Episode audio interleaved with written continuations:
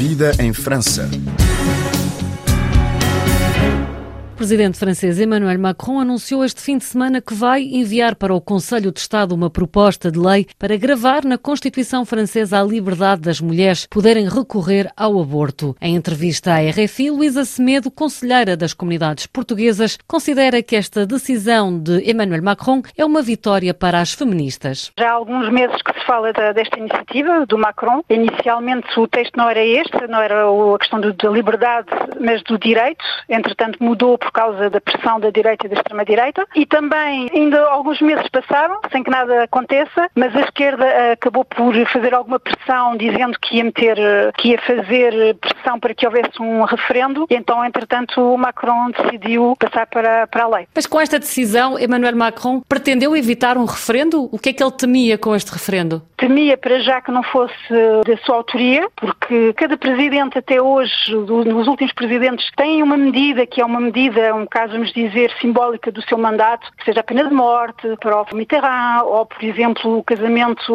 eh, LGBT para, para o Hollande. Cada um tem a sua, vamos dizer, a sua vitória progressista para apresentar. Ou Giscard d'Estaing, eh, justamente com o aborto. E, portanto, é um marco no, no mandato do Macron que ficará para sempre, normalmente, se não voltar atrás. Mas trata-se de uma decisão simbólica? É uma decisão simbólica, mas é uma decisão importante, é uma vitória das feministas, é a prova de que nada cai do céu quando se trata de direitos das mulheres e, portanto, há muitos anos que há esta pressão para que uh, o aborto esteja o mais garantido possível, porque o que estamos a ver em vários países é um retrocesso, nomeadamente por causa da direita e da extrema-direita, e então, desta forma, o Macron segue o caminho que foi defendido pelas feministas para que não possa haver retrocesso, ou pelo, pelo menos seja muito difícil haver retrocessos. É isso que representa esta inscrição do aborto na Constituição francesa? Sim, exatamente, para que não haja, para que as mulheres estejam confiantes de que não, não se passará aquilo que se tem passado em alguns países, como por exemplo nos Estados Unidos. E o que é que muda em termos concretos? O que muda em termos concretos é isto, é para já, é, é que para voltar atrás é muito mais complicado. Passa a ser um direito fundamental e, portanto, precisa de muitas etapas para poder voltar atrás. Não basta só mudar de governo, imaginemos que agora a extrema-direita era governo, a extrema-direita não pode sozinha voltar atrás. Isto já é uma garantia que é muito importante. E depois também a nível de acesso, não é? Que é, por enquanto é um dos, um dos problemas, apesar de haver direito, o acesso ainda é um bocadinho, não é? Ainda tem alguns obstáculos.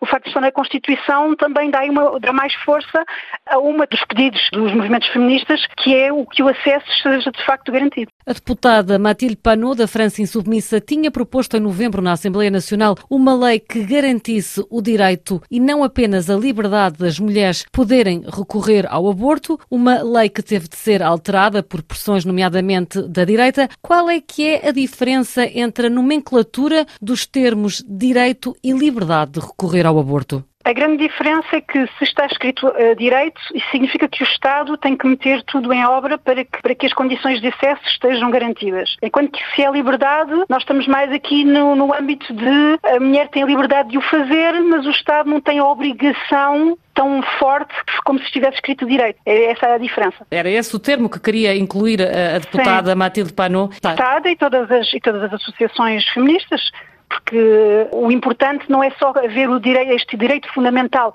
à liberdade, para nós o mais importante teria sido o direito fundamental ao direito mesmo, e a partir daí, a partir desse, dessa formulação, isso faria com que o Estado tivesse a obrigação de proporcionar o acesso eh, facilitado ao aborto. Atualmente, em França, as mulheres podem recorrer ao aborto até às 14 semanas. Esta inscrição na Constituição pode permitir por exemplo, um alargamento do tempo em que as mulheres podem recorrer ao aborto? A questão do aborto é uma questão que é multifatorial, não é só uma questão política, também é uma questão de, de comissões de ética, também é uma questão uh, de médicos, portanto há aqui muita coisa em, em, jogo, ou seja, a data em si não é só uma questão de vontade política. A França uh, quer uh, impedir um recuo dos direitos das mulheres para evitar um cenário que se tem vivido em alguns países, nomeadamente nos Estados Unidos, Eslováquia e Roménia, é isso que se pretende aqui? Sim, exatamente, exatamente. É fazer com com que pouco importa ao governo que esteja no poder que não haja este retrocesso que acabamos por ver noutros, noutros locais. A extrema-direita veio dizer que não é preciso entrar na Constituição porque esse direito não estava posto em risco,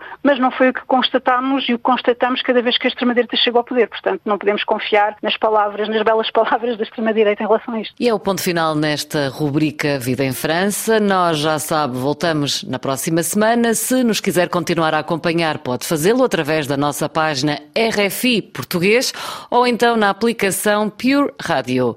Obrigada pela preferência. Fique bem.